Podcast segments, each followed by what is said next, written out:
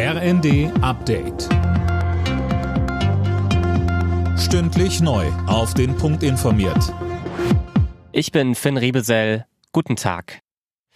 Nach langem Hin und Her hat der Bundestag grünes Licht für das neue Infektionsschutzgesetz gegeben.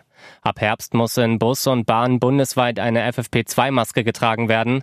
Gleiches gilt beispielsweise für Arztpraxen. In Flugzeugen entfällt die Regelung.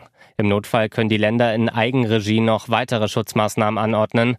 Gesundheitsminister Lauterbach sagte, wir werden die Lage im Herbst im Griff haben. Bevor das Gesetz in Kraft treten kann, muss der Bundesrat noch zustimmen. Mit einer heftigen Zinserhöhung reagiert die Europäische Zentralbank auf die hohe Inflation.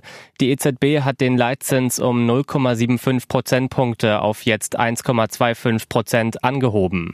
Die EZB kündigte zudem an, auch in den kommenden Monaten mit Zinserhöhungen auf die Preissteigerung reagieren zu wollen. Großbritannien macht sich Sorgen um die Queen. Elisabeth II. geht es nicht gut, heißt es aus dem Buckingham Palace. Mehr von Manuel Anhut. Kronprinz Charles und sein Sohn Prinz William sind nach Schottland gereist. Dort hält sich die 96-Jährige derzeit im Schloss Balmoral auf und wird von ihren Ärzten überwacht. Auch Prinz Harry und seine Frau Meghan sind auf dem Weg zur Queen. Die britische Premierministerin Liz Truss twitterte, das ganze Land sei zutiefst besorgt. Meine Gedanken und die Gedanken aller Menschen im Vereinigten Königreich sind jetzt bei ihrer Majestät der Königin und ihrer Familie. In Hamburg ist heute Abend großer Promi-Alarm. Der Deutsche Radiopreis wird verliehen. Bei der Gala treten unter anderem Tears of Fears, Leonie, die Sportfreunde Stiller oder auch Roland Kaiser auf.